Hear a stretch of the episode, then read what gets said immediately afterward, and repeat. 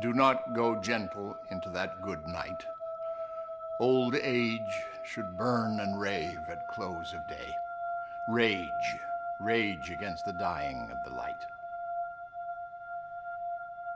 The wise men at their end know dark is right, because their words had forked no lightning. They do not go gentle into that good night. 大家好，欢迎来到银杏树下，一起读书，分享美好。 我是最近已经不怎么哭了的普洱猫。大家好，我是姚兰。这次我们节目请来了我们的好朋友胖雪人儿，他是一位移动互联网打工人、户外登山爱好者、厨艺瞎琢磨研究生，经常被女儿气乐或者气哭的奶爸。那雪人儿和大家打个招呼吧。大家好，我是雪人儿。今天呢是猫猫邀请过来，作为一个理工背景的朋友，帮助大家来分享一本科普的书。能来到这儿非常开心，但是其他的猫猫给的 title 都没关系啊，就一个 title，学理工的。因为我们今天要聊的这本书叫《迷人的温度》，那大家从这本书的书名能不能看出来啊？这其实是一本科普书籍，这也是我们银杏树下第一次走出文学，走进科学。哎，走进科学这个听着还挺耳熟啊，好像有这么档节目。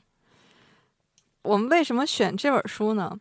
是因为姚老师看了以后特别感动。嗯，是的，对你没有听错啊，是感动。从一本科普书里读出了非常强烈的感动，然后就强烈的安利，在读书群里面给我们推荐了这本书。我们就请这本书的推荐者姚老师，您先来介绍一下这本书作者。他是美籍意大利物理学家，叫吉诺塞格雷，出身于一个物理世家。他的兄弟、侄子、岳父、表姐夫都是物理学家。他的叔叔呢是获过诺奖的物理学家。这是一个可以说是浸泡在物理的世界里面的这么一个作家。您介绍一下《迷人的温度》这本书和你为什么推荐这本书的理由。嗯，一般的科普书它会找一个比较单一的视角，比如说我看过但是没怎么看懂的《宇宙的最初三分钟》，它讲的是宇宙的形成嘛。还看过一本《进化的大脑》，说的是脑神经科学，都是就一个事情来展开。但是呢，这本书它是从一个温度这个计量单位，然后讲到人体、生物史前史、科学史、地球的结构、宇宙。各种角度，就你可能不会对所有的角度都感兴趣，但是总会有引起你兴趣的部分。而且这本身的如此广泛的视角，就能引发我的很多感慨，能够拓宽我们看事物的角度。就仅仅从这一点来讲，我也觉得这本书是非常值得推荐的。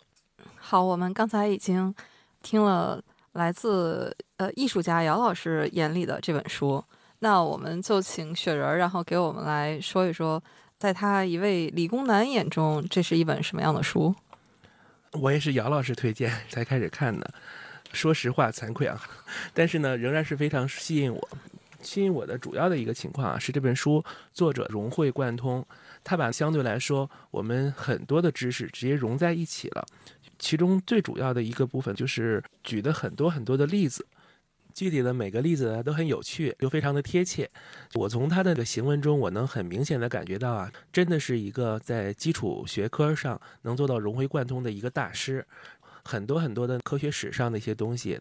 甚至我们自然生活中的一些东西，包括我们碰到的一些生物、地质、历史，涉及到气候，所有的部分信手拈来，每个例子都很贴切，用的又非常的坚定与直接，能感觉到这位作者呢，在写这本科普书的时候，他是带着很好的一种。怎么说呢？他自己带着一个非常丰沛的热情的，就是这份热情和他自己的知识能很好的融合在一起里面，同时在这里面又融入了很多对我们生命本身、对人类自身、对地球本身的一些他自己都可能没有想象的情感，读起来很感人，很有意思。我也是读出了一种科学家特有的浪漫。就这个作者的叔叔也是一位物理学家，他是和同事一起。发现了一个新元素，叫的，就是一个金字旁，那边是得到的得，去掉双人旁。他说他叔叔二战结束以后，终于能够回乡去祭扫他父亲的坟墓，就在他父亲的坟头撒下了一小把这个德。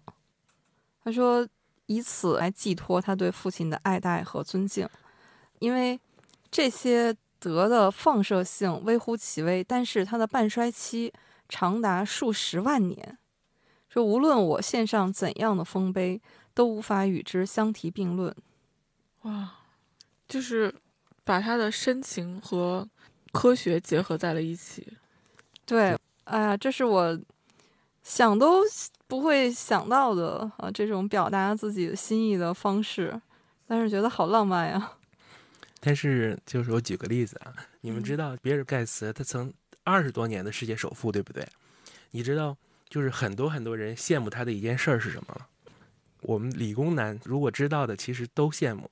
他有一个墙，他的这面墙里面，他把元素周期表里面我们几乎能看到的，从氢、氢氦锂铍硼，我们往下数，是吧？数到重金属元素，他每个元素都收了一个样本，就是一个墙摆满了全部的元素周期表里面的每个元素。这个样本就当然很昂贵了，很昂贵，可能有的样本几克就要上亿美金那种。你知道这个是我们很多人非常羡慕的，明白？就是他们俩根本不理解，我我听个胸潮澎湃，对吧？对吧？就就是 就是这个听友朋友们，现在 因为因为我们是一个音频节目啊，我来解说一下我们 出现在现场的情况。我们两位女生都是文科生，听的就是一脸茫然。但是我们的剪辑师虫哥作为一个理工男，向嘉宾表示听得心潮澎湃。录音师好不好？录音师和剪辑师第一次插了话。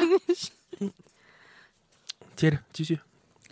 它那个元素怎么展现啊？你想，有的是气体嘛？对，气体就用一个罐子嘛。所以我在 宝上看到的这个元素周期表，它是假的，是吗？可能是假的，有有的很昂贵，非常昂贵，有的是放射性元素嘛，放射元素它就用用铅，用巨大的铅铅壳。嗯，对我我想到的也是。你能感觉到什么？就是在他面前是全部世界，所有的世界就有这些元素组成的，就他就拥有了全部世界。我们两个依然是懵逼的对视了一眼。嗯，好吧，我本来想说我对自然科学有一种盲目的爱。现在觉得真的是太盲目了，确实挺盲目的。对，我觉得有这份爱就很难得。对，能感觉到自然的美已经很难得了，这是生命本身赋予你的能量。我就每次去书店的时候，我都觉得有一种神秘的力量把我推到第一个去看的就是科普书的那个区域。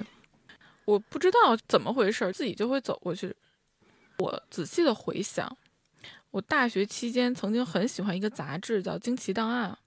那个杂志呢，它集合了科幻、玄幻、科普，还有跟这些相关的电影、美术，反正是挺花哨、挺大杂烩的那么一个内容。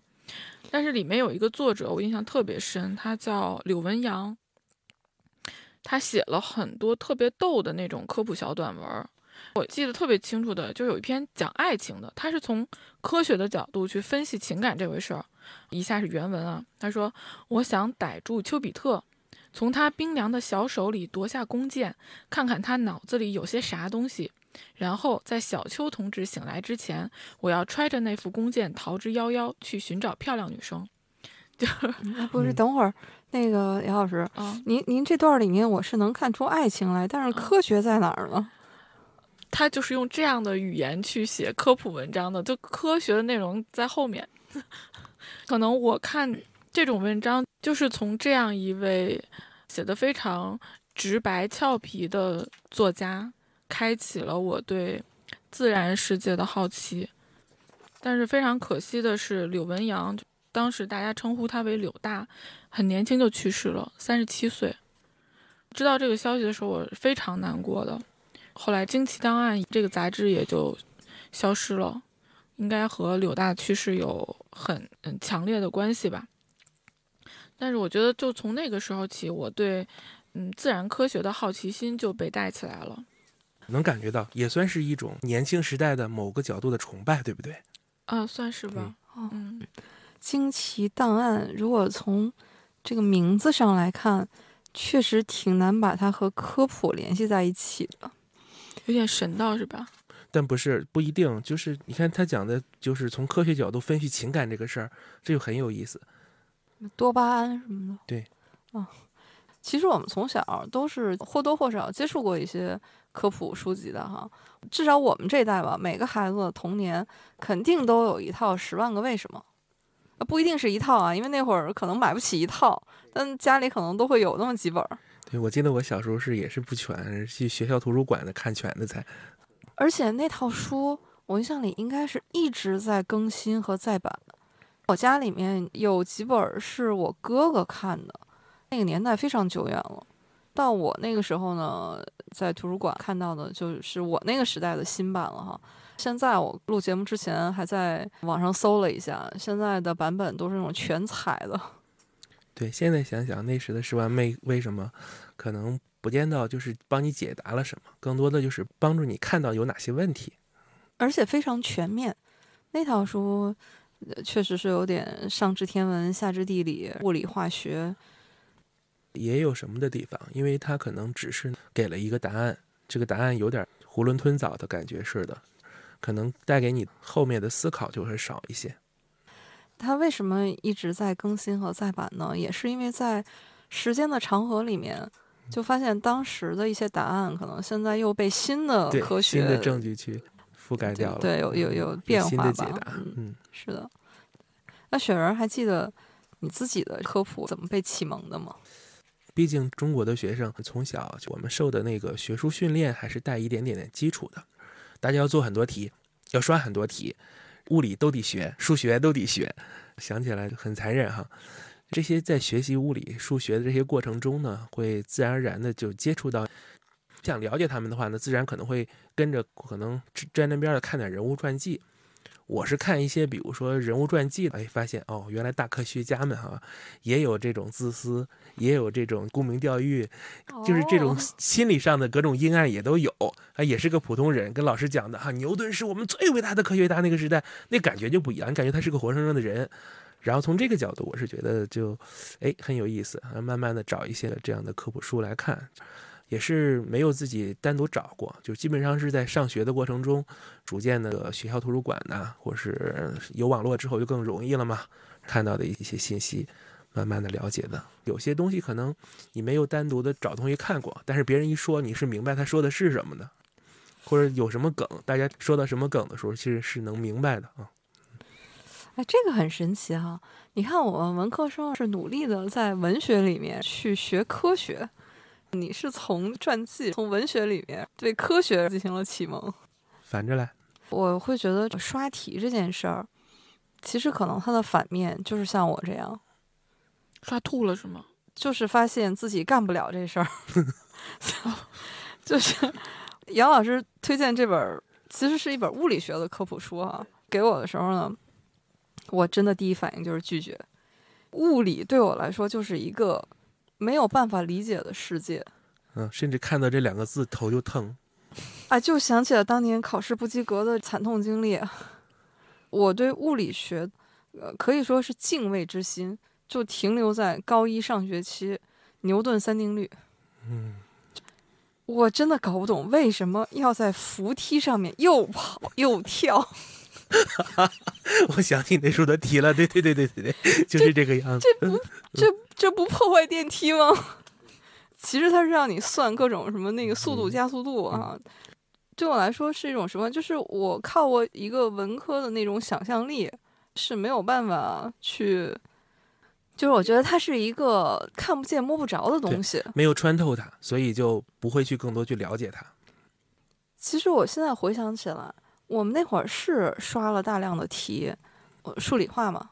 就虽然我是高一下学期分班的时候，就是毫不犹豫就选了文科嗯啊、因为确实我从小的兴趣也是文科哈。嗯但是高中会考，你这些数理化也都要学嘛，题还是可以做的哈。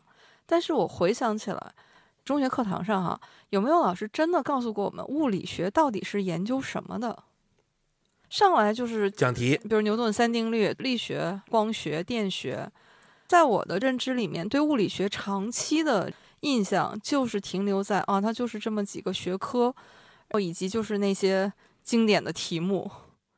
但是实际上，物理学它这个学科到底是研究什么呢？物理，我我还记得中学老师给我们开头也是讲的很少。那讲到了这个名词的由来，是在还是古希腊的那个思想时代提出的这个名字。后来慢慢的这个名词呢演变成拉丁文，软变成英文，然后这样带过来的，很难给它一个定义啊。我们这样来理解吧，就是从我个人的理解，物理和化学比较，我就可能会把化学放在一个。工科的一个一个角度上，但物理的话呢，实际上虽然它研究了很多实际的不同的学科，涉及到了不同的细节，但是我认为它是一个根本，就是我们探索世界、解决世界的。很多人认为数学是一切学科之母吧，就包括我们。讲牛顿他伟大，伟大就在就是他不仅是解释这个物理现象，他是能透过这个物理现象，他观察到后面的一个数学架构，而且这个数学架构就是我们现代科学的一个基础，甚至所有的比如说机械呀，比如说热力学呀，所有的基础的发展都是在这个数学架构上来发展起来的。数学，有的人可能会评价它是一切学科之母，但是我我认为数学和物理其实是一体的。甚至说，你可以把数学理解成数学是物理的一部分，这是我的理解。就是我们有智慧之后，认识我们的自然世界，在我们突破思维局限的所有的范围之内，我们认识世界的一个根本吧。我认为物理就是我们认识世界。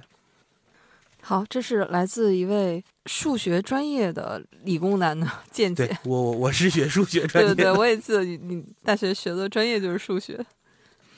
我是觉得，我看科普书其实经常是有一种屡战屡败、屡败屡战的感觉，就很多书其实是看不懂的。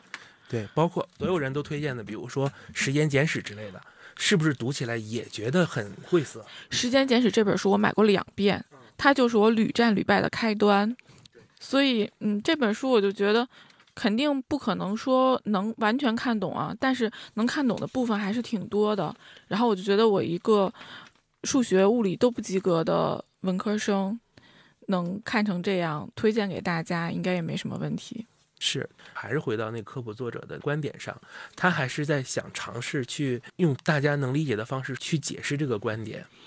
就是《迷人的温度》这本书，它非常好的一点也是这样，它并不是像一个老师一样想教给你什么。不是这样子的，它更多的是表述某个事实，好，那个把这个事实相关的某些案例全都放在这儿，觉得有一点联系，又能融会贯通，就是读起来很有趣。至于大家到底能不能理解我们背后的那个原理，我们用不用理解它后面的一些数学的真正的物理上的知识，没必要。我觉得他想法就是这样，这很好。而时间简史不一样，他还是想把自己研究出来的，或者说我们。理解出来的现在的真正的情况，是让大家去理解它，不是他。我们有的时候不需要去理解它，我们只需要在我们自己的基础上，我们有自己的一个对它的形象化就够了。这个时间简史啊，我觉得姚老师您这还主动挑战，我觉得这个就已经让我很佩服。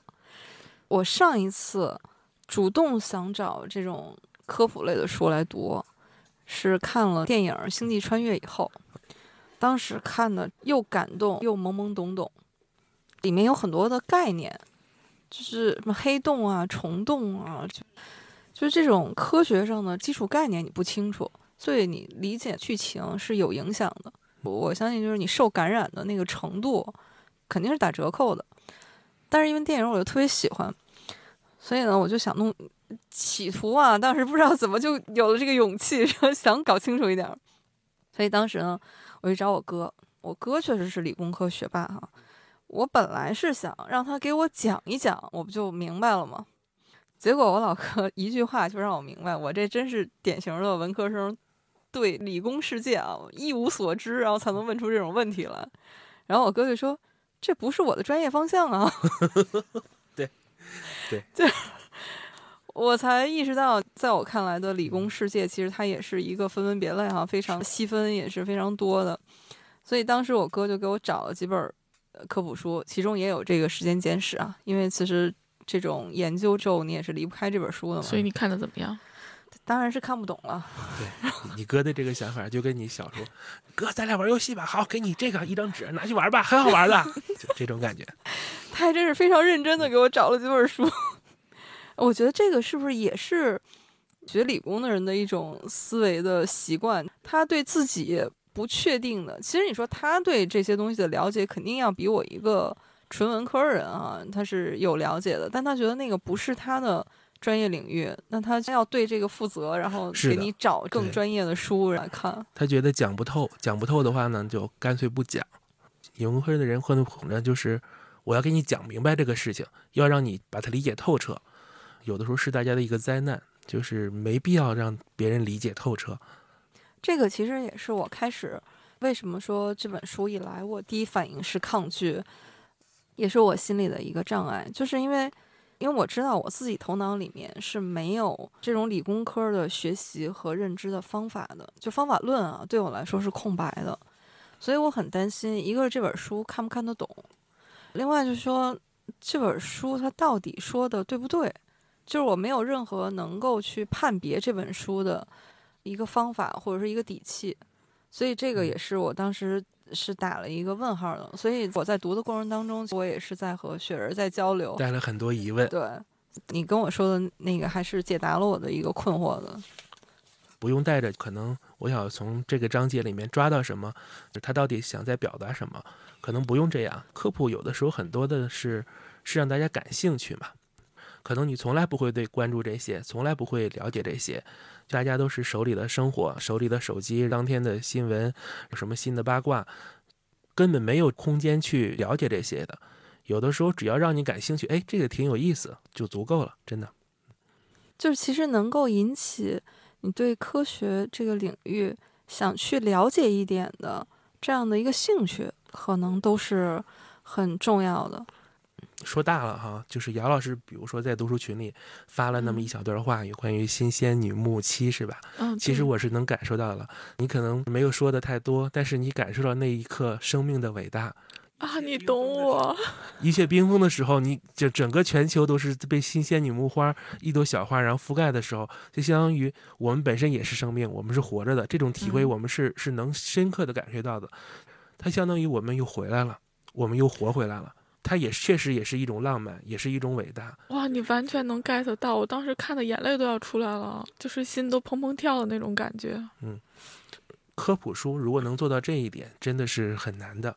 就是它并没有花什么力气，并没有用什么很大的功夫。甚至拿文科的一些，比如说习惯来说，一些技巧来说，什么写作技巧可能全都没有，但是它是一个融会贯通的状态，就是在你合适的那个点，你正在理解的时候，然后把这个事实放在这儿，效果很好，有点像电影的结尾那种感觉似的。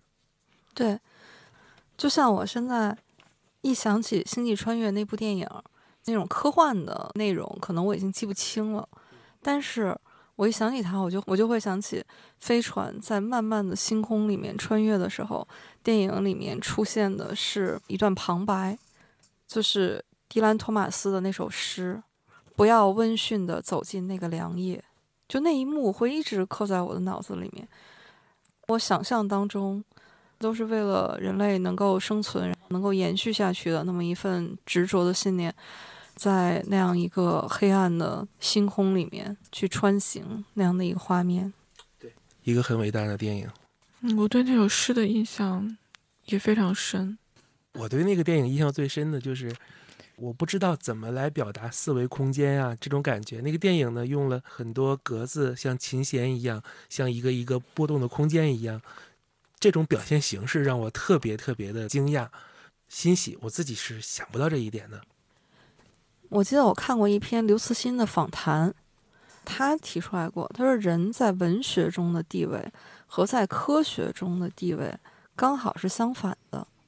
我作为一个读者，读文学类的书籍和科普类书籍的一种感觉，在文学文化里面，它的地位是不断上升的。总觉得自己读的越多，就了解的越多，其实这也是一种错觉。文化社科这类的东西，真正读进去，也是发现读的越多，其实了解越少，那种敬畏之心也是油然而生的。但是它会让你觉得好懂，起码来说那些词儿你都认得，知道是什么意思，是经常用的。对方的思想对我们来说不是障碍。对，文理科基本上自从分班以后，包括后来读书选的专业，如果你是经受的是文科的那一套体系的教育呢，呃，就是你在阅读人文类的文本的时候，那这个基本上就没有障碍，就还是说你心里面是有这样一套方法论的。但是科学确实是你越读就越不懂，就会发现你要了解的东西要更多。我一直是觉得科学它的门槛就很高，你可能那些名词、专业术语啊都看不懂，真的不知道他在说什么，而且很可能光看字面意思可能是会出问题的，比如说。啊，我曾经在一个文艺小清新的文章里面出现了什么量子纠缠这种词儿，实际上完全不是字面上面这个含义。对，大家会善于用这些词儿嘛？我看过一个很好的例子啊，帮助大家理解这个事情，就是说我们是不是我们人类到现在这个阶段，我们再怎么努力也不可能成功了。比如说啊，你养个宠物狗，你这个宠物狗呢，你教它算数。一加一等于二，它会吗？能教会。然后伸一个手指头一，两个手指头二，然后一加一等于几？叫两声能学会。你教它用高斯运算解一个解析几何，你看它会吗？要不你给它再讲一点弦论，你看它会吗？再怎么教它，它可能也不可能学会。就是拿这个来类比的话，是不是我们人类只能理解到这个程度？我们我们的物理的水平就只能到这样了？有的人会很悲观的。他真的是在全世界最优秀的大学里面学到头了，没有再可学的时候，他发现我的思想我也突破不了。有的时候，即使在行业内也是一样的，学物理的人跟我们没有学物理的人也是一样的，仍然觉得啊，这个我不懂，越学越不懂，甚至觉得不可能有人懂。可能就是所有的学科都是一个循环，了解的越多，发现自己越渺小。刚才雪儿也说，就这个科学的意义哈，就是让我们去了解大自然，认识它的本质。我觉得可能就是了解我们作为这么极其渺小的人类、愚蠢的人类和宏大的宇宙之间的一个关系吧。对，有的时候觉得真的是特别美好，特别美好。我们有智慧，能生在这个世界，但是呢，又特别特别的遗憾。好像生命很短暂，很多很多的知识，我们是永远不可能在一辈子内去去学习到它。很多很多的奥秘，甚至说回到咱们传统的三个问题哈：我是谁？我来自哪里？我要去何方？好像穷极一生也永远了解不到这三个问题到底是什么。其实我们刚才聊了这么多，我觉得其实也是在解答我们的一个困惑。我们作为普通人。嗯，或者是像我和姚老师这样，我们是文科生，也是可以读一点科普的，不要怕读不懂，能懂多少算多少。对，而且呢，在科普里面也一样能感受到很多很多很伟大的事情，也很也有很多很很感动的事情。今天我们三个人哈，哪怕包括雪儿在内，我们也都不是从事科研的这种专业人员，所以今天聊这期呢，是我们读这本《迷人的温度》。其实都是我们很个人的这种读后感哈。你要是从科学的角度来看，那肯定是有各种错漏之处，所以呢，也请听友们包涵，也欢迎大家能和我们一起来探讨哈，也来给我们指正。我们刚才说了很多，都是关于我们对科学啊、对科普的一些粗浅的理解。那我们还是说回这本书《迷人的温度》这本书到底讲了一些什么？我们都从中各自读出了一些什么？我们今天一起来聊一聊。那姚老师先来吧。在这本书里面写到，温度它作为一个计量单位是非常特别的。这一点在看这本书之前，我是从来没有想过的。它和时间和长度做了一个对比啊。就比如说零这个数字。如果说一个东西时间是零，或者说长度是零，我们都很容易能 get 到这个零是什么意思。零就是没有嘛。但是温度的零和这个好像就不一样。长度和时间，我们会有各种各样的计量单位。那你不管是年也好，分钟也好，或者是月，就你不管它什么单位，零都是一个意思，都是没有。长度上也是一样的，你不管说是米、尺、英尺，它的原点、它的零点都在一个位置上。但是偏偏温度就不一样了。我们说华氏和摄氏，它的零点是不一样的，而且就我们对温度都会有一个感觉嘛。你去感觉，你也找不到那个零。你说你能感觉到，哎，哪个温度它就是零吗？就是没有吗？你是没有这种感觉的。你能说零和一有多大的区别吗？你如果换到另一个计量单位，那没有和有，或者说没有和负，那就是一个非常大的区别。但我们是找不到这个位置的。啊，我当时看书里这个点的时候，想，哎，确实很有意思哦，就都是计量单位，温度怎么会这么的独特呢？这个时候，作者又提出来，在整个科学史上，人对温度的认识也是非常的缓慢的。人对温度这件事儿，很长时间是没有一个明确的认知的，甚至对热是什么、冷是什么，它曾经被当成一个物质，甚至会认为它是不是有重量。觉得这个地方还蛮有意思的。姚老师理解的特别好。就是他已经理解到十八世纪对热、对温度整个科学史的基础的部分就是这个样子的。这个可能就是科学和我们感知的这种不同。我们作为人，可能你都能说出来是冷还是热，但那个是个体的一个感受。科学就是要把它总结成规律，或者是刚才姚老师说的可测量的这种东西。对。冷和热，这是相当于生物本能赋予我们的嘛？热的话呢，我们会死亡。从远古的，比如说单细胞的时代，那么说太热的话，人就是会死；过冷的话也会死。所以呢，我们有感知冷和热的方法，比如说人类有神经是能感受到的。这就是人和其他的区别喽。为什么我们叫万物之灵呢？其他生物也能感知冷和热，他们永远不会想办法去研究它。也是我们站在人类的视角，能够以一个万物之灵的视角看待其他生物，就可能也是这是一个例子吧。我们是能把自然用数学这种上帝的语言去解释它，去理解它，但是其他生物可能永远做不到这一点了。这就是智慧的区别。温度计被发明了很长一段时间都没有什么存在感，以至于有四个可能的发明者，大家已经不知道。到底是谁最先发明了温度计了？这四个发明者其中还包括伽利略。大家比较熟悉的是他在天文方面的这些成就，但是不知道他也跟温度计有很大的关系。包括牛顿也提出过温度计的使用和计算，但是他们都没有最终解释到温度到底是一个什么东西。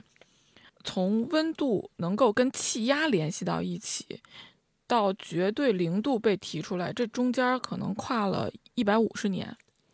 这个时候，从绝对零度，温度和气压之间的关系，也就是在压力固定之后，摄氏零度的时候，温度每升高一度，气体体积的变化是二百七十三分之一。根据这个，才确定了摄氏的温度。我当时看到这些的时候，我觉得，哎，这些东西我好像学过呀。对，是学过，是 听这些词儿都耳熟。讲绝对零度的时候，也是这么来讲的，但是讲的很浅显，而且呢，可能只是一点点的知识的直接的传递，帮助我们算题、做题。对，但是他没有把历史上我们怎么去认识它、怎么了解它，大家的那个思路上的有哪些障碍，这些东西讲出来，其实真的很有意思，能看到思维上的很多火花。累积的某一个时刻，跟某项的关联串起来的时候，迅速的迸发，这在逻辑上是有问题的呀。如果是这样的话呢，那么温度是有一个零点的呀，很有意思。对，所以只有绝对零度可以被称为零点，而这个零和我们平时理解的零就是没有，又不是一回事。说到温度计，我想起来书里面有一段儿。又是让我感觉到那种科学家独有的诗意。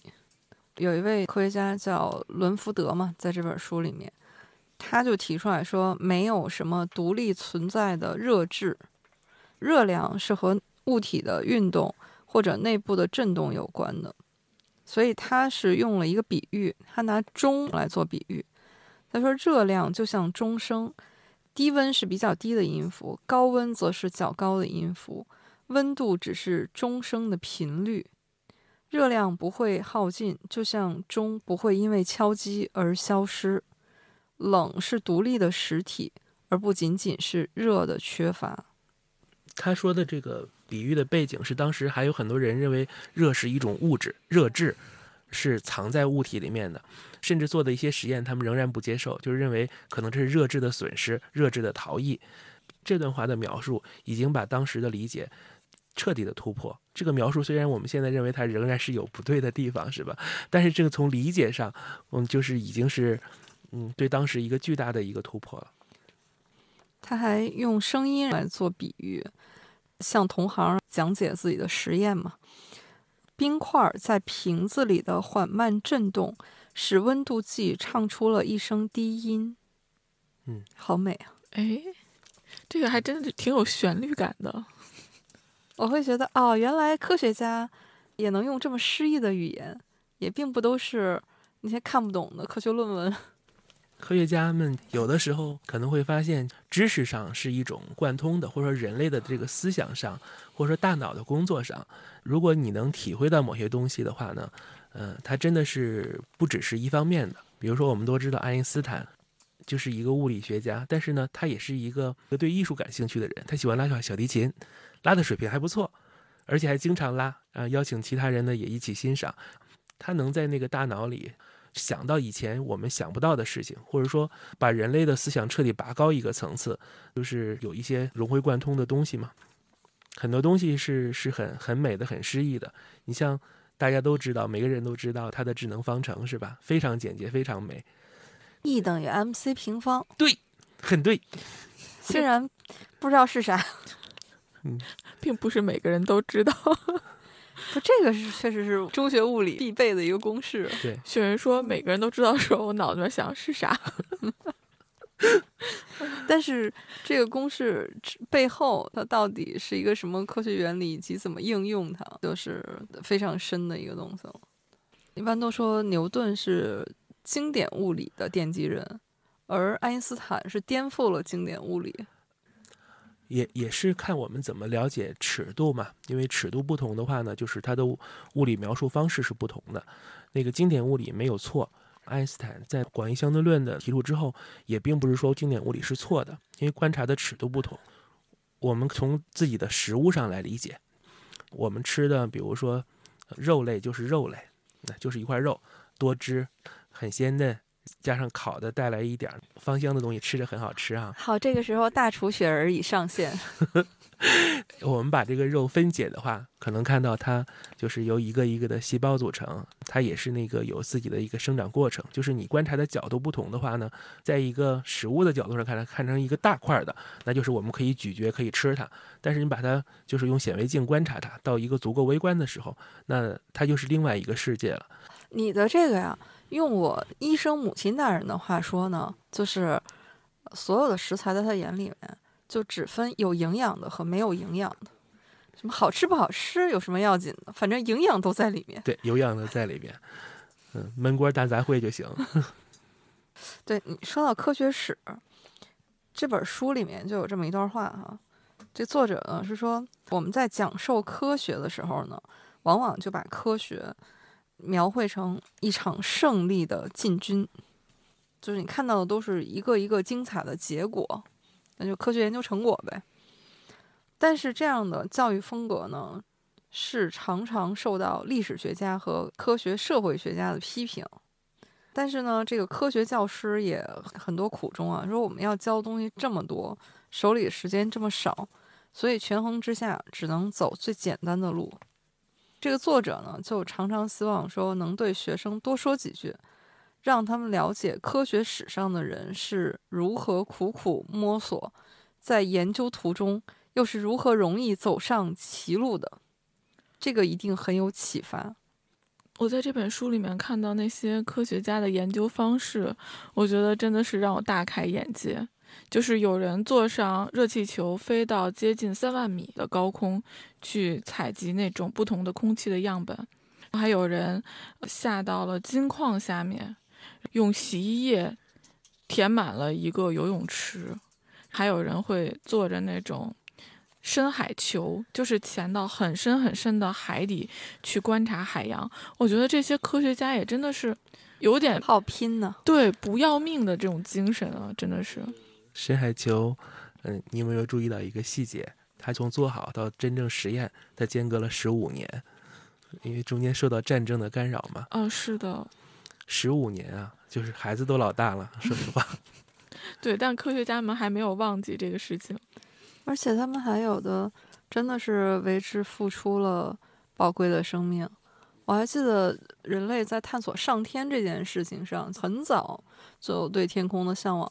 其实我们中国万户就是古代就是嗯对万户嘛，他就是把自己绑在巨型的炮仗上，就等于是为科学献身。对，现在就是这是我们少有的在我们古代典籍中能找到的，我们为了研究科学，或者说有为了研究科学的带有这种类似这种目的的而献身的这么个状态。这也能看出中国传统的一些思维，我们一直没有在自然的状态下进入这种对自然科学研究的一个一个状态的一种惋惜吧。我们有非常灿烂悠久的文化，我们有值得自豪的非常独特的、鲜明的、很值得其他人敬畏的一个传统文化。但是呢，就是在自然科学的道路上，我们确实进步的很慢很晚。其实爱因斯坦有一句话啊，他就说科学最大的作用其实是满足科学家们自己的好奇心。特别的同意，对，但是所以从这个意义上来说，什么改变世界，那都是科学的一个副产品而已。刚才杨老师说的，这个科学家啊，又上天又入地的，这个原动力可能都是他自己的好奇心，一定要满足。对我理解啊，科学家是一个有点执拗的，但是保持童心的大孩子。哎，刘慈欣也差不多说过同样的话。嗯嗯，说科幻作家可能也是类似的。这本书写的很有趣，有些点的话能感受到作者的知识还是很渊博的。引用很多例子的时候，引用的特别恰当。有一点，比如说书中提到了蜜蜂，就提到蜜蜂呢会去河边喝水，这个事实呢我是能经常在山里看到的。爬山的时候呢，比如看到很多蜜蜂趴在那个山边的小溪旁，在那儿喝水。我以前。没有什么感觉，我一直觉得，比如说，是不是蜜蜂吃花蜜齁得慌，它需要多给自己补点水。你觉得它的慌 我没有多想吧，但是确实注意到这个现象，因为你在河边的话呢，就是山里那么多的昆虫，有无数的昆虫，有蚂蚱，有蟋蟀，有无数的昆虫，有无数的甲虫。为什么蜜蜂会集中的来河边喝水呢？其实自己没有认真想过。但是这书提到了一个情况啊，就是蜜蜂的一个习性是什么呢？它们会在天气很热的时候，它们去河边喝很多水，然后回到蜂巢之后呢，把水吐出来，同时扇动翅膀，制造空气流动。水蒸发是会带走很多热量的，这样的结果呢，就是当外面天气很热，比如外面的温度是三十几度的时候，它靠这样的一个呃遗传留给它的一个本能，靠这个一个动作，就是外面带来很多水放在蜂巢，再让它们蒸发，再把这个水蒸气吹出蜂巢，能给蜂巢降温，能比外面的温度降低十几度，效果非常的好，能让蜂巢保持合适的一个温度。就是我一下就打开了自己之前的一些疑惑，因为让我觉得很惭愧。我之前我观察到了，我观察到了蜜蜂经常喝水，但是我没有往这边想。这样一点就类似很多这样的点，其实是很有趣的，很有意思。哇，这真是来源于生活的观察，而且这个只有是你可能经历了才会注意到。你像我，就算看到蜜蜂，我第一个反应也是要躲开，肯定不会去看它干什么的。对我，我是觉得我看到了蜜蜂喝水，但是我没有多想一点，我一直以为是蜜蜂这种生物需要喝很多水，我没有想到确实是天很热的时候，太阳很毒的时候，蜜蜂喝水的情况确实比较多，很常见。我努力的回忆了一下以前去爬山的时候，好像自己就没有遇见过，就让我想到另外一件事儿，就是我确实好久没爬山了。嗯，这本书里面还有很多让我惊艳的地方。它虽然是一本自然科学的书籍，这本书一点也不枯燥。就像刚才说到的，它除了会讲一些知识点，也会涉及到很多的故事，包括这些科学家是怎么研究的。而且这本书的文字也非常的优美。对于地球的史前史，这里它所有的记录，就让我看到，我怀疑我看的这是一本科普书吗？这难道不是一篇散文吗？比如说，他说到冰层记录了地球的历史，每一个冰层的厚度都在诉说那一年下了多少雪。从尘埃和火山灰，你可以看出气候的变化。哇！我当时脑子里面的画面就是那个冰层被切开，厚厚的冰层，然后科学家去观察这里面每一块儿，然后去一点一点的做记录，这一年发生了什么，那一年发生了什么。哎，你的这个方法呀，嗯就洛阳铲的原理跟这个也是一样的。对对，看有哪些土，哪些土是墓葬的时候才需要做的封土，那就知道了下面有墓葬。是，意思是这个意思。在看这个地球温度变化的时候，有一个非常美丽的名字就跳出来了，就是新仙女木期。呃，大概的意思是，在史前地球很长时间处于比较冷的那个时期，会被称为大冰期，而从这个很冷的时期过渡到比较暖的时期呢，这个过渡它很缓慢，可能会长达一千年。在这个转变的过程中，地球就从一片荒凉变得充满生机。首先开遍地球的是这种小花，叫仙女木花。于是这一千年就被称为新仙女木期。我当时脑子里这个图景就是，我没想到在自然科学能让我看得这么的感动。猫猫，你知道吗？我突然理解了你在说沈阳的时候，你说你想到故乡就知道自己的来处的那种动情，我就感受到了，你是怎么感受到的？因为我没有离开过故乡。我在想，我为什么会被这段文字这么触动？我的脑子里面就蹦出了那两个字“来处”，我就想这些仙女木花就是我的来处。然后刚才雪人儿说的那个，就是我又活回来了。我说哦，对，就是这个意思。对就作为一个生命本身，感觉到了生命本身的伟大。哎，猫猫，我我看你这个困惑的表情，我知道我看起来现在很像是在胡说八道，但是这就是我一个对科学不那么在行的人，在科学里面能读到的感动。呃，对我们这个节目呀，确实得考虑视频化了。刚才姚老师说到，看到仙女木七的时候，感觉是知道了自己的来处的时候，我确实是一脸懵的这个表情。对，但我觉得你的感动里面也要包含那些对大冰期里面然后被冻死的那些动物的悲悯。当时，特别是在美洲，很多大体型的动物就直接冻死了，比如像猛犸象、剑齿虎这些动物。是的，在那种极寒的条件下，能生存下来的动物太少了。新仙女木期以及仙女木花啊，我还真的去查了一下资料。这个仙女木花呢，这种植物现在还有，但是它只出现在很冷很冷的地方。是什么地方呢？比如南极、北极，在这两个地方的夏天，它们才会开，而且是开在刚刚融化的那种初雪的旁边。是一朵朵小白花儿。哇，所以他们还是延续了那种在很寒冷的环境下强大的生命力。能在那种极寒的气候里面还能开花，还能绽放，确实想想就很感动。所以这个是我的一个感受，就是我是一个在看风景的时候，并不太容易感受自然的美的人，但是我能在自然科学的文章里感受到。这个古代的诗人啊，要是早点读到这一段的话，所有的诗都得重新写。你看，咱们都说梅花香自苦寒来，你要是跟仙女木花一比，那都不值一提啊，都得改成仙女儿木花香自苦寒来。这个 有意思。猫猫刚才讲到的呢，就是引用了一句古诗，其实也能看到我们东方西方呢，在历史上都会对自然做观察。比如说呢，有一个很有意思的点是，中国的文献是我们研究星象、研究天文学非常非常重要的。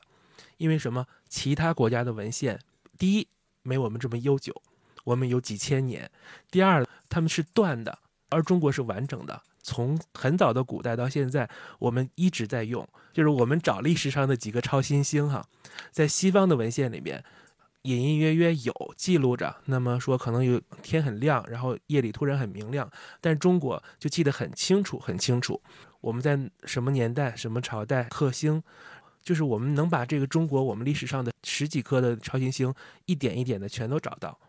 因为超新星我们出现的时候，它实现的时间很短嘛，几天可能长的可能半年的时间，那短的可能几天就消散了。但是在我们自己的国家的历史里面，我们是一点一点都能把它找到的。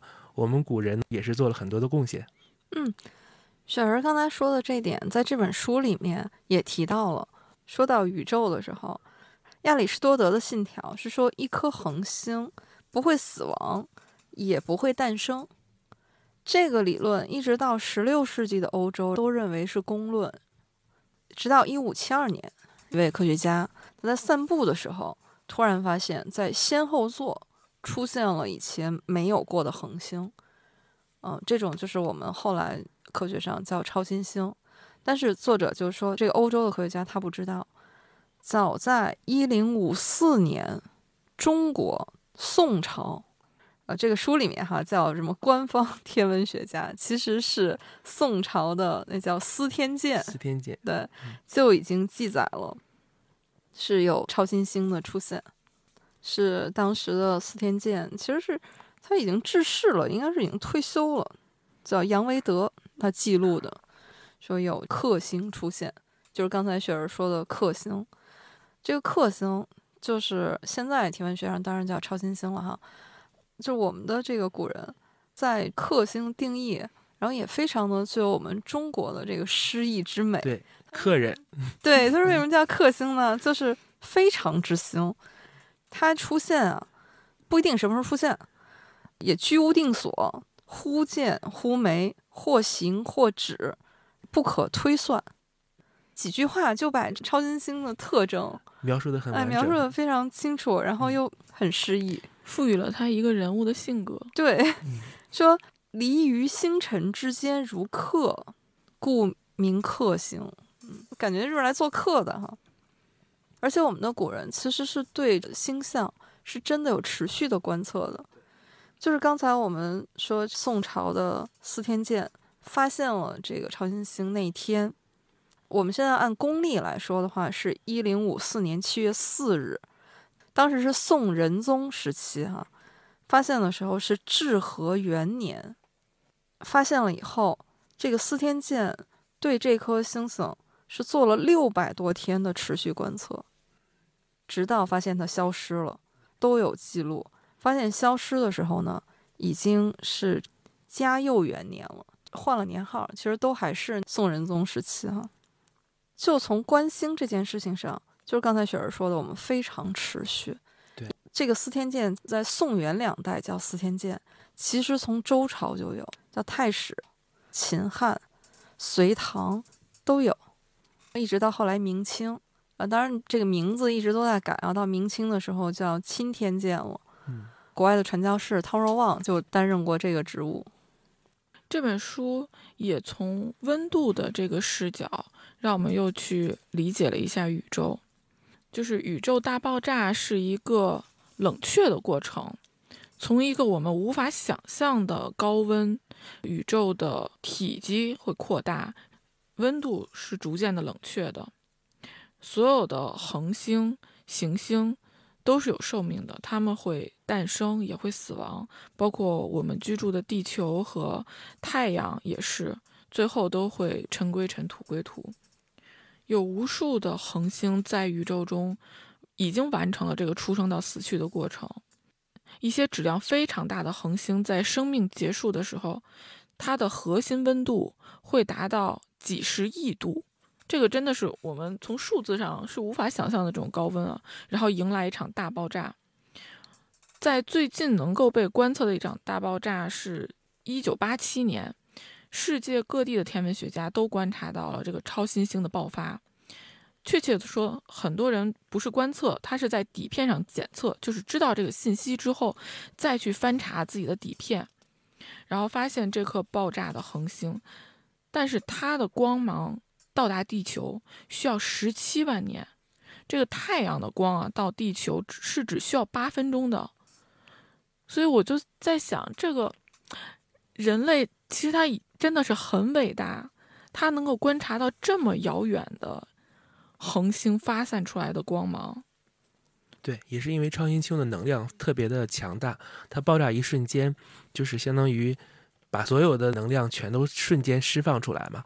我们称之为宇宙的灯塔，就是因为它的能量甚至可以触达整个宇宙、半个宇宙那么强大。刚才姚老师说到“尘归尘，土归土”，你看又是一句老话。哎，我们成功的做到了，令狐老师在与不在啊，一个样。这个作者就写过，说在宇宙学当中呢，一些老话儿往往是能够获得很奇怪的这个新的含义。比如说，就是刚才你说的这句老话儿“尘归尘，土归土”。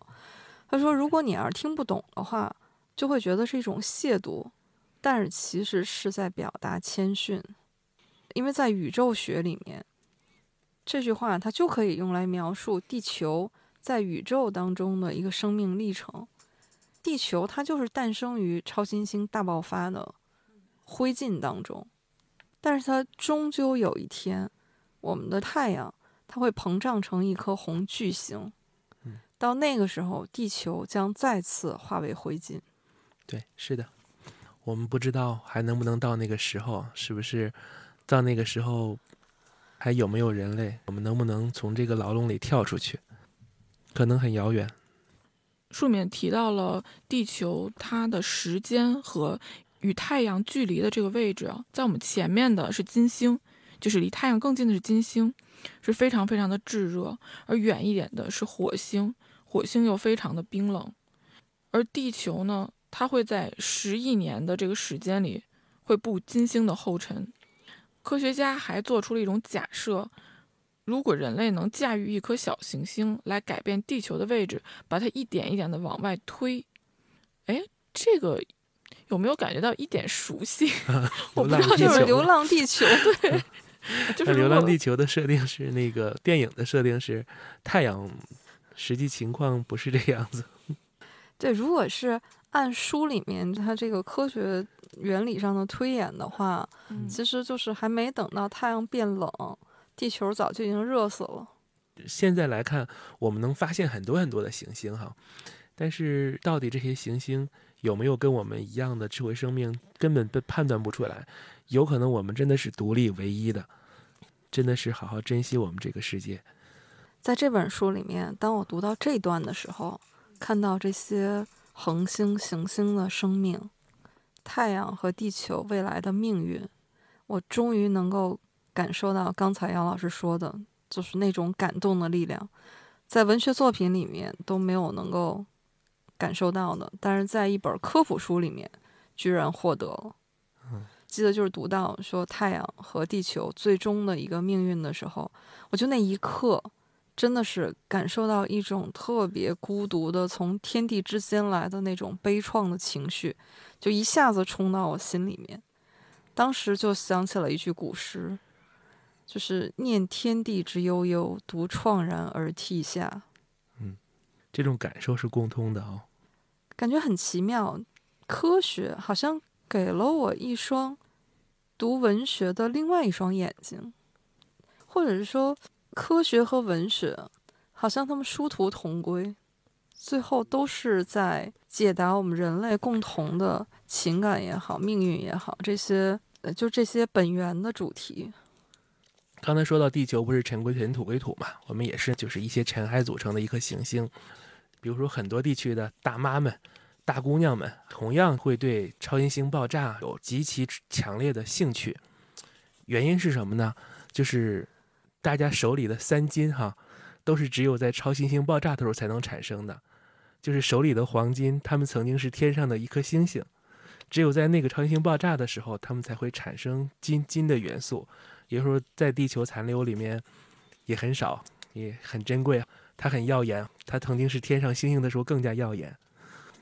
所以地球它其实是吸收了很多很多的这种尘埃，从来自宇宙、来自其他星辰的这些元素、这些碎片。对，宇宙最初三分钟的那本书的结尾有一句话，是说理解宇宙的努力是少有的几件伟大事业之一，它能使我们的人生从闹剧的水平稍稍提升。并且为它赋予一些悲剧的优雅。哎，这段话我也反复看了好几遍，深深的打动了我。读这本科普的书，当然我们都收获了很多感动。我在读的时候，好像内心又跳出一个小人儿，对我灵魂拷问了一番。他说：“可是，你就算知道这些知识，或者是有这些感动，但是有什么用呢？买菜也用不上啊。”嗯，有什么用？这个。问题的话，好像只有家长在问吧，就是自己不要问自己了。我觉得受家长的磨难已经很多了。从小看漫画有什么用？玩游戏有什么用？读这本书的过程还是挺享受的哈，不管是收获了知识点，还是感受到了科学的力量。但是当我们把这本书合上的时候，那。我学到的这些知识好像是屠龙记，好像在生活当中你也不是马上就能用得上。嗯嗯，其实它是给了我们一些视角，就是一些我们之前可能埋于自己的生活，沉于手上的手机这样的一些，沉于各种短视频这种不能自拔的一种跳开的视角。当你的视角能作为一个人，你能小到无限小，大到无限宇宙的时候。有种像那种佛家所说的哈天人合一的感觉，就是你会有一些新的视角就去看待你周围的一切，这个已经很难了。我觉得它能开阔我们一点点眼界，已经很难了。我觉得我们现在生活的这个时代，可以说是科技，用一句俗词儿来说的话，那真叫日新月异。呃，我记得在《迷人的温度》这本书里面写到说，一九二五年。爱因斯坦还想研究冰箱的制冷剂，因为他是在报纸上读到一篇悲剧的报道嘛，是说有一家因为这个冰箱的压缩泵泄漏了，所以一家人都中毒死掉了。但是呢，他研究的压缩泵呢没有被商业采用，直到一九三零年，美国发明了没有毒的制冷剂，就是我们现在用的氟利昂。我们现在觉得冰箱随处可见。生活当中就特别很正常，对，很正常的一件事儿哈。对，它都是科学的一个应用，也都是来之不易的。是这么想想，我这个年纪应该是属于经历过互联网远古时代的人哈。就是我也能感受到，那么曾经之前的话，互联网讲究的一些精神，那在现在就已经完全是不一样了。在应用、应用、应用到现在的时候。它商业化越来越多，就变成了另外一个样子。曾经讲究的是一些自由啊、分享啊、个无限获取知识啊，当然现在也都有。现在叫知识付费。对，但是情况不一样了。现在的互联网好像更多的是把大家拖入到一个把人生中有可能大部分时间都杀掉的一个状态。某个角度来讲啊，不一定是什么好事儿。这个也是大家的一个永恒的问题。科学和技术，你到底怎么用？爱因斯坦到晚年，他的科学研究最后用于原子弹，那他是一个什么样的心情呢？讲到这儿，其实想到昨天的一个新闻啊，就是那个 Facebook，扎克伯格呢是要把他的母公司的名字改了，改成 Meta，一切为了他所设想的元宇宙的一个状态去做努力。那他当然有足够的资金啊，那但是我们不知道他未来会建设什么样子，也不知道会变成什么样子，是不是真像我记得我曾经读过的科幻小说里面出现的？我们真的是可能就生活在一个小小的空间，但是我们的精神仍然是会有另外一个世界。这世界里你有工作，你有收入，你又有其他的无限的可能。你说的这个就是《黑客帝国》吧？对，有种这种感觉。黑客帝国是我们曾经的设想，可是现在的话呢，我们看到有一些商业公司他们在做这样的尝试，甚至呢很坚决的在做这样的尝试。我们不一定它是黑客帝国的样子，有可能科技真的是爆炸性的发展，真的不知道三年五年后会不会有什么又能让大家沉浸过去的东西。有的时候好像真的是应了某些发展哈，人类掌握了某些科技，但是某些科技呢对人类自身的影响到底是好是坏，好像我们自己也不知道。不是说我们推动科技发展，甚至说这些科技在推着人在走，把我们推到什么程度，我们并不知道。嗯，这是一篇什么小说啊？其实好几个类似的，有一个短篇我可以推荐给你，叫《真名实姓》（True Name）。很短的一个短片，这个短片呢大概只有几万字吧。它出现大概是在十几年前的时候，但是我读来仍然很震撼。我觉得它的描述能让我感受到很多的状态下被科技在推着往往那个方向走，而且走到那个程度就不知道会到底怎么样了。那个作者是不是叫弗诺文奇啊？是的，是的，True Name。我们今天聊的是。科普书哈，但是我确实觉得科幻作品，不管是小说还是电影，其实也都是人类在探求自我、认知世界、认识宇宙这样的一种探索。保持我们的好奇心，可能靠科幻小说，他们要承担重任了，因为这个时代，如果说不是一些科幻电影，大家可能就真的是就越来越麻木了。给大家推荐一篇科幻小说，也很短，是特德·江的《呼吸》。嗯，推荐这篇主要是因为它跟我们今天聊的这本书《迷人的温度》，我觉得可以在知识上取得一些联系。它是从气压的角度，因为气压和温度它是可以说是有一种互相转换的关系嘛。从气压、从熵的角度去讲，一个机器人，严格来说应该是机械人，他的身体是按照机械的方式来组织的，它的运动是要通过各种液压杆儿来活动的。而这个机械人呢，他去思考我的大脑是如何运作，就是我就不剧透了，你们可以去想象一下，一个完全由机械组成的这种大脑。怎么去完成思考和记忆的这个工作？当然，这个书里面是给出了一个非常美妙的回答。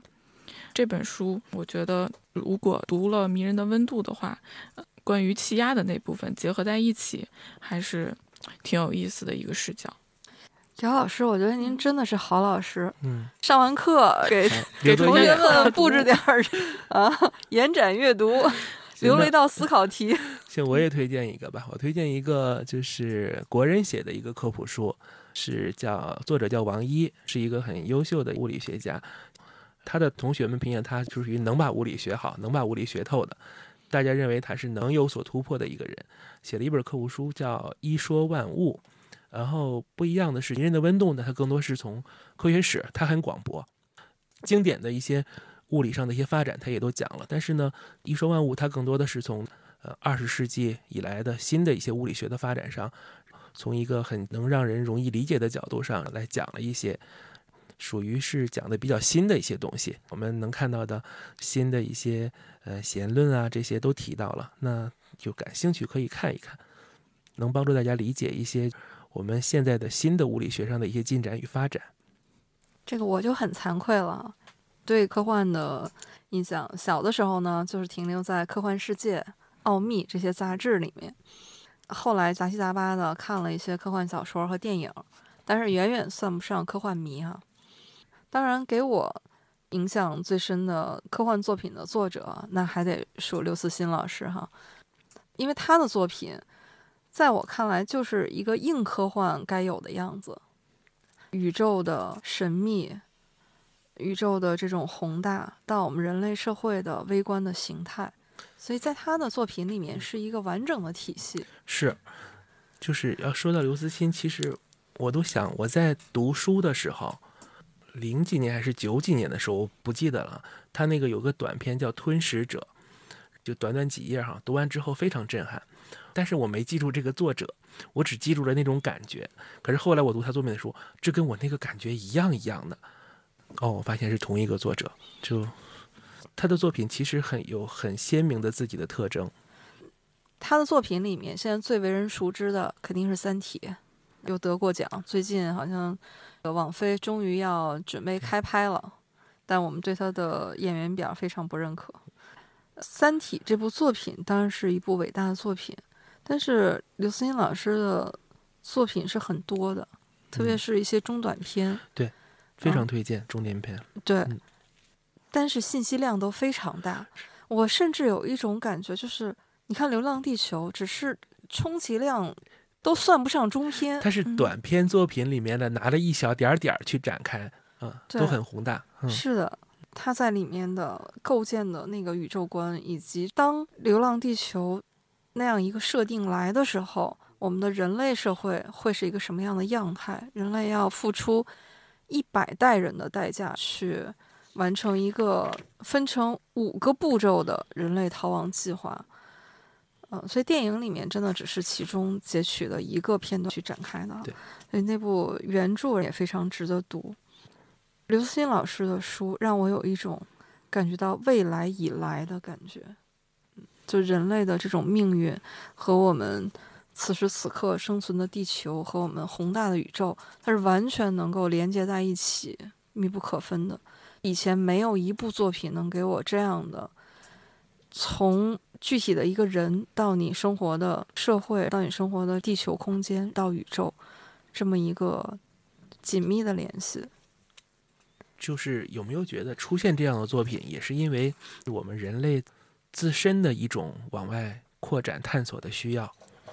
我们真的是当地球成一个村子的时候，我们想往外走的，真的有探索者，有启蒙者。刘慈欣老师、刘老是是我们的启蒙者，但是像马斯克之类的，可能真的是探索者喽。是的，所以这个让我想起来电影《星际迷航》里面一句话，他是说，宇宙就是我们最后的边疆，我们要探索无穷的未知世界，这可能就是科幻的魅力吧。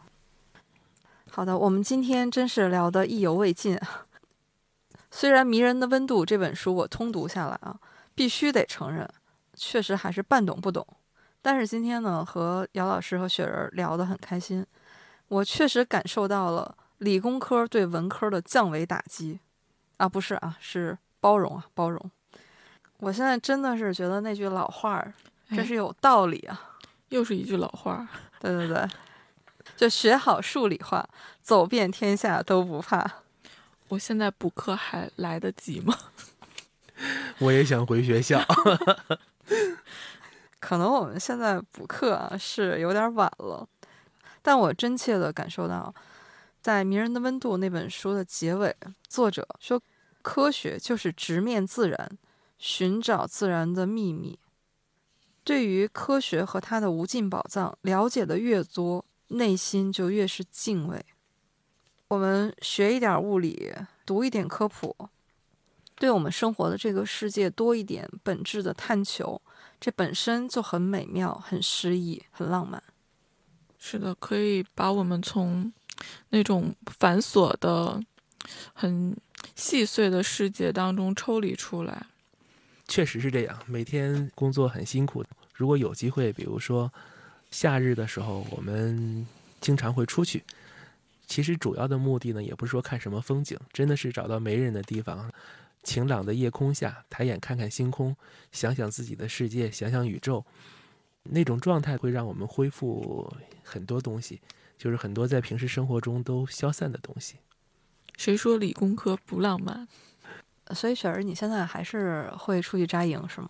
对呀，夏天的时候啊，嗯，带现在带着家人扎营啊。让你说的我都，哎，我们上一次一起扎营好像也是好几年前的事儿了，嗯对，好有几年了。说的我好想把这嗯捡起来啊。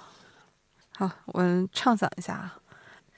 明年夏天的时候，杨老师，要不我们一起跟雪儿去扎营吧？好呀好呀去山里看星星。对，看星星。今天也非常感谢雪儿啊，来到我们的节目，给我们两个文科生做了一次理工科的科普，现场科普。以后我们也会邀请好朋友们啊，然后来我们的节目里做客，啊，在银杏树下一边喝着茶啊，一边畅聊我们读过的书，我们共同有感触的事情。也欢迎更多的朋友加入我们，我们大家一起在银杏树下支个摊儿，摆个桌，一起聊你感兴趣的书。我又想起来姚老师你唱的那首儿歌，《排排坐吃果果》。不会是排排坐吃果果，你一个来我一个？这是北京幼儿园版的《排排坐吃果果》。好的，我们今天聊得很开心，那我们今天就聊到这里，感谢两位，啊，也欢迎大家收听订阅我们的节目，非常期待您在评论区留言和我们说一说您听这期节目的感受。好的，感谢大家，拜拜，谢谢大家，再见，谢谢大家，再见。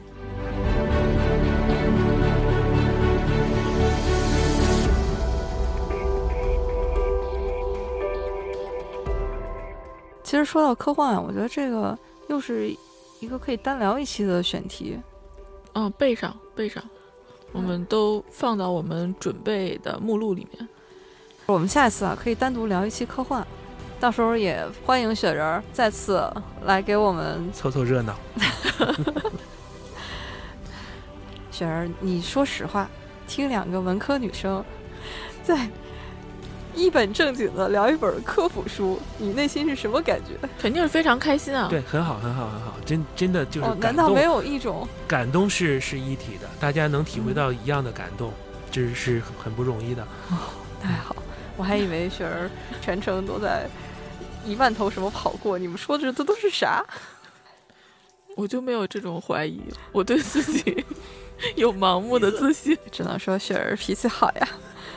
哎，这期我们是不是会出现一些录音师的声音啊？我我我们可以去吃饭了，确实饿了。好呀好呀，对，嗯对。